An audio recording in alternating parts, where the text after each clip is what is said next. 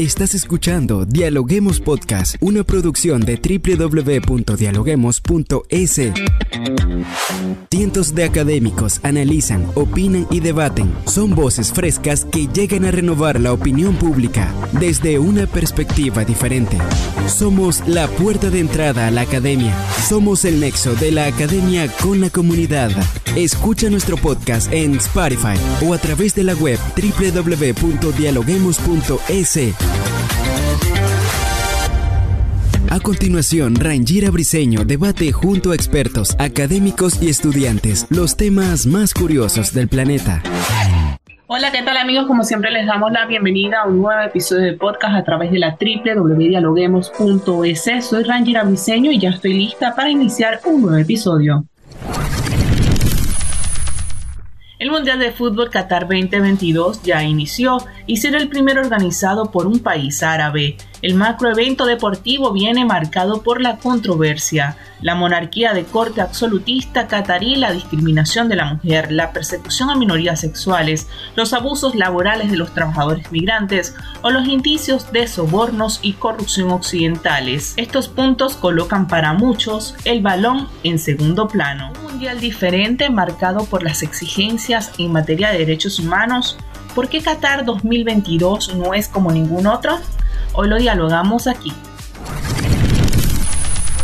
Y para ello se encuentra con nosotros Regis Dandua, el docente de la Universidad San Francisco de Quito y va a estar acompañándonos en esta oportunidad. Bienvenido Regis, ¿cómo estás? Muchas gracias, todo bien, muchas gracias. Regis, para comenzar y colocar en contexto a nuestra audiencia, la elección de Qatar como sede de la Copa Mundial 2022 ha generado una serie de polémicas desde sus inicios, pero quisiéramos saber qué hace el Mundial de Fútbol Qatar 2022 diferente a otro campeonato organizado por dictaduras o autocracias. Cuéntanos. no es tan diferente en términos que sí, la, la, FIFA tiene, no voy a decir esa costumbre, pero tiene en su historia otros ejemplos de, copas del mundo de fútbol ah, masculino organizados en países que no son democráticos. Nos podemos recordar, por ejemplo, en 78 en Argentina y hace cuatro años en Rusia. Entonces, tenemos otros ejemplos. La diferencia quizás entre Qatar y los otros casos como Rusia y Argentina es que es un país pequeño, que no, no hay muchos sentidos futbolísticos. Hay sentido de organizar una Copa del Mundo en 78 en Argentina, porque es una nación del fútbol. Puede ser un poquito menos, pero un país importante económicamente, políticamente, ah, es el país más grande del mundo. Pero Qatar es un chiquito país, en como usted mencionó, en el mundo árabe. Ah, sí tiene una economía fuerte, pero más bien enfocada a algunos productos y no tiene ninguna tradición futbolística o de, deportista.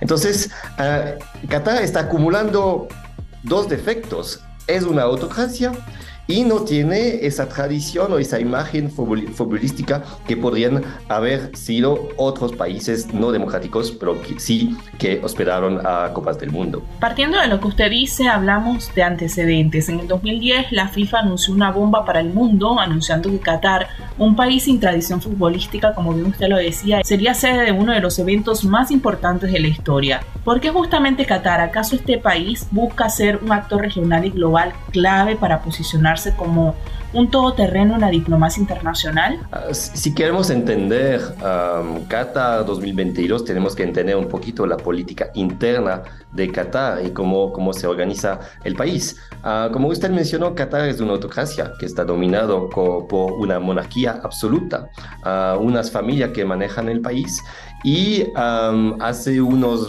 15, 20 años el, el monarco el, el, um, del país tenía esa idea loca de organizar eventos, de, de hospedar eventos eh, en Qatar. Es parte también de dos, dos, elementos, de política ah, económica para justamente de, diversificar ah, la economía de, Qatar para que justamente ah, la gente se vaya a Qatar no solamente por, en Qatar no solamente por el petróleo, la energía, el gas, pero también por el turismo, por eventos políticos para diversificar los fuentes de recursos um, y el turismo para eh, el país. Y la segunda es en una, política más bien internacional de seguridad. Um, Qatar es un pequeño país que tiene, está al lado, si ven la mapa del mundo árabe, es un pequeño país al lado de un país inmenso que es Arabia Saudita, y para asegurarse su seguridad del país tenía que tener un espacio, un reconocimiento internacional.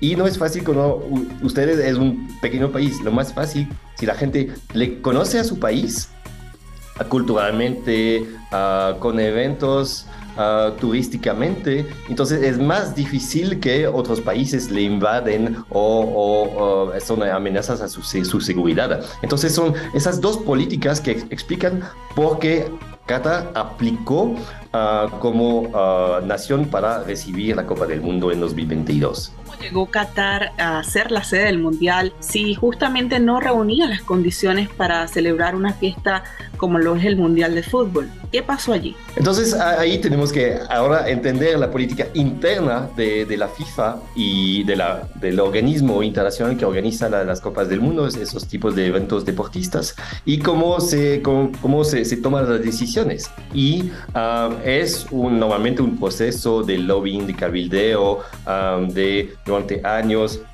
aplicar, demostrar el mejor perfil, convencer a la gente que deciden de las sedes de, de, los, de, los, de los eventos.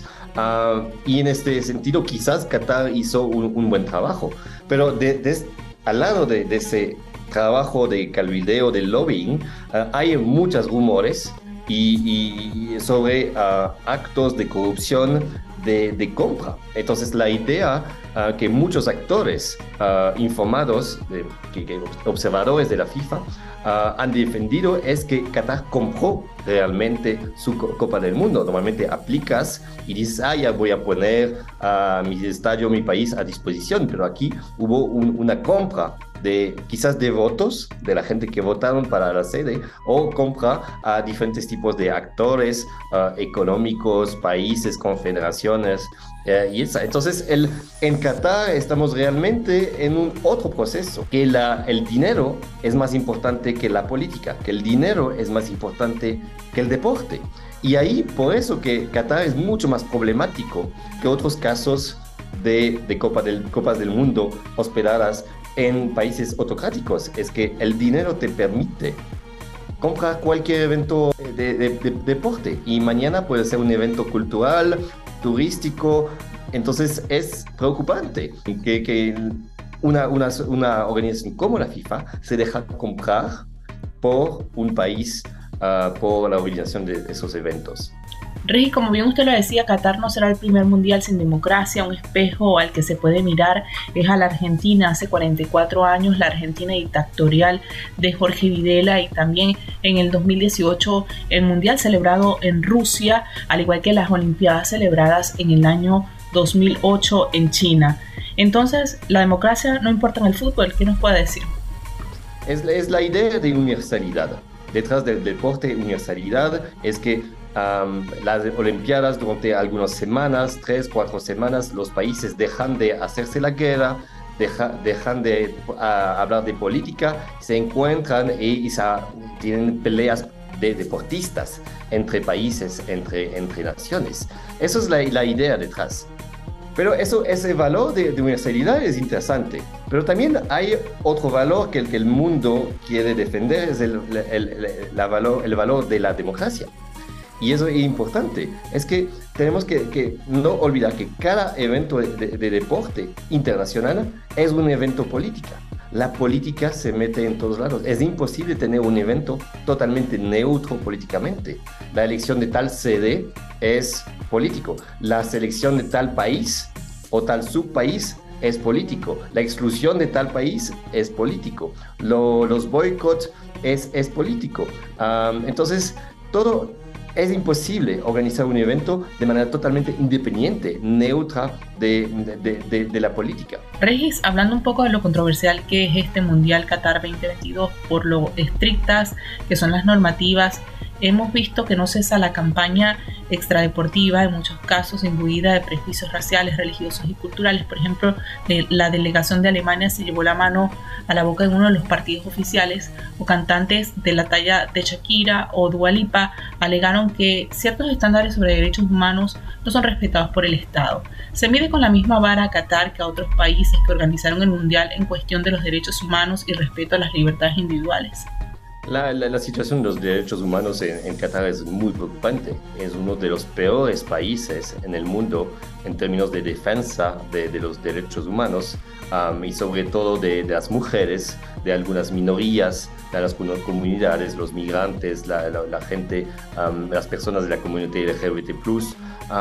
entonces es preocupante y, y muchas delegaciones, muchos países, muchas empresas llamaron al boicot de, de, Qatar, o al menos de irse a, Qatar y expresarse políticamente, diciendo, tenemos que venir porque es un evento deportista, pero te queremos expresar. Y ahí estamos, por, eso que tenemos estas tensiones, porque tenemos de un lado la FIFA que defiende su elección de Qatar y que no quiere que la política se mete en el, el, campeonato del fútbol, pero la política ya está presente, con las decisiones de la FIFA, la política está, y países, equipos, empresas, ciudadanos, uh, sociedad civil, organismos, ONGs, quieren realmente utilizar esa plataforma de la Copa del Mundo para expresarse políticamente.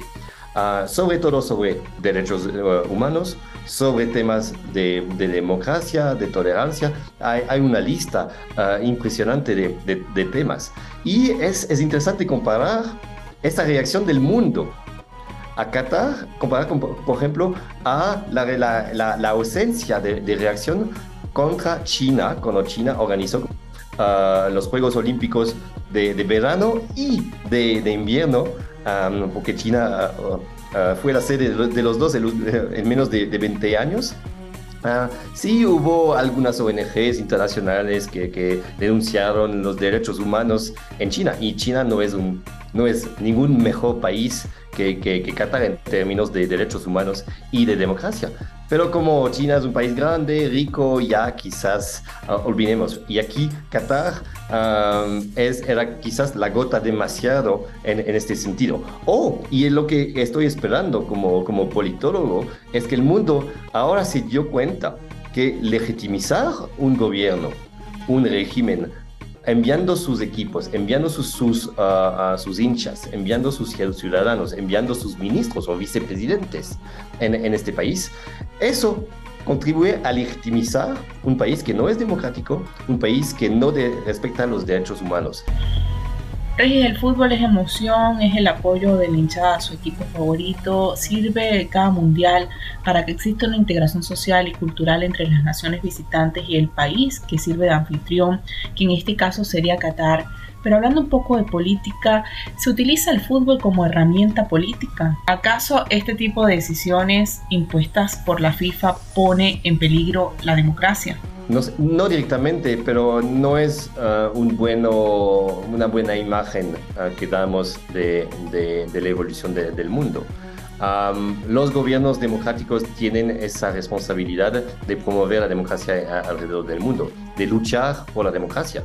Ah, y creo que no hay ningún lugar que puede ser excluido de esa lucha a favor de la democracia. Que los países democráticos, que la gente que realmente son democráticos, tienen que luchar por la democracia en cualquier terreno, incluso el terreno de fútbol, el terreno de, deporte. Ah, hay que promover la, democracia. Y es, esa imagen, sí estamos, estamos criticando a Qatar, pero todavía estamos enviando nuestro equipo, todavía estamos respetando las instrucciones de la FIFA cuando quiere que sacamos alguna referencia a una comunidad LGBT o a la tolerancia.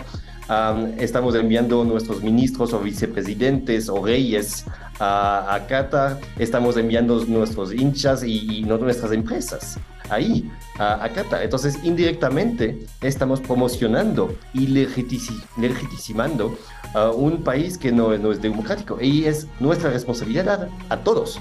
No solamente a la, Federación Deportista de Fútbol de tal país, no solamente al gobierno que decide, no solamente a la empresa que decide ah, financiar con el esfuerzo, pero nosotros como ciudadanos y ciudadanas, es nuestra responsabilidad de no promover eh, ese tipo de, seres, de países. Podemos, por ejemplo, boicotear el mundial. Yo sé que es muy difícil. Amamos todos el, el, de, el fútbol. Yo amo mucho el, el fútbol. pero como politólogo y la democracia en uno de mis valores personales, no puedo ver ningún minuto de, esos partidos en Qatar 2022. Estoy boicoteando. Muchas personas están boicoteando. Y si cientos de millones de habitantes de países democráticos hacen los mismos, le voy a prometer que en cuatro años nunca más va, eh, ningún evento deportista va a ser organizado en una, autocracia. Porque se van a dar cuenta que los ciudadanos quieren también promover la democracia, que la, democracia es un valor importante para ah, las poblaciones de esos países. Pero ya para ir finalizando, sabemos que este mundial se está dando en un contexto muy importante porque tenemos lo que es la guerra entre Rusia y Ucrania, el problema energético, el problema ambiental, pero quisiéramos eh, saber ya para finalizar, ¿qué deja este mundial Qatar 2022? Entonces es un poquito temprano para, para decir, pero que, que, que nos deja es realmente polémicas. Polémicas políticas. Como, como les explico, cada deporte tiene una connotación política. La política es por todos lados. Y esas polémicas no solamente, solamente para la decisión, la atribución de la sede a Qatar, la, construcción de los estadios, ah, todo el contexto de instalación de, de, del inicio de la Copa del Mundo, pero todas esas polémicas que tenemos en la cancha con los equipos que no pueden expresarse, con los, los, los, hinchas que no pueden, por ejemplo, tomar alcohol o que tienen reglamentos de, de, de, algún vestido. Ah, no, es, no es algo cultural, es algo realmente que, que representa ah, un país uh, autocrático. Y, y, nos va a dejar eso. Y, es, y como les expliqué, espero que ese evento de Qatar 2022 va a ser el último organizado en un país que no es democrático y que muchos países, muchos equipos, empresas se van a dar cuenta que la democracia es un valor que no es negociable. Que no podemos decir, ah, pero durante dos semanas, tres semanas, cuatro semanas, vamos a cerrar los ojos sobre esa dictadura porque es deporte.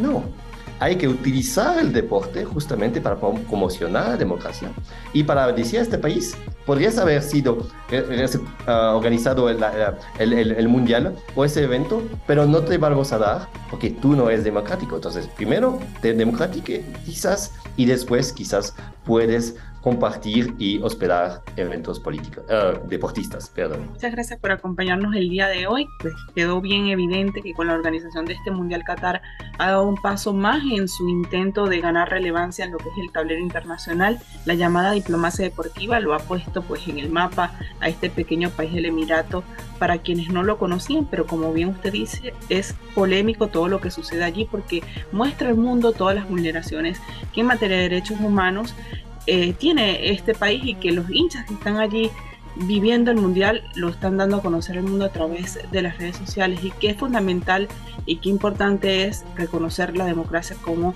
un valor que no debe faltar en la sociedad y que debemos respetar y debemos valorar siempre. Muchas gracias por acompañarnos. Gracias por recibirme. Recuerda que nuestros podcasts los puedes escuchar en Spotify y en distintas plataformas y también en nuestra web a través de la www.dialoguemos.es.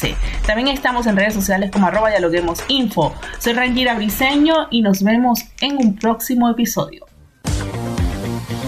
Esto fue Dialoguemos Podcast. Escucha todos los programas de Dialoguemos Podcast en www.dialoguemos.es. Suscríbete para no perderte ningún episodio. Estamos en Spotify. Sigue escuchando Dialoguemos Podcast, el nexo entre la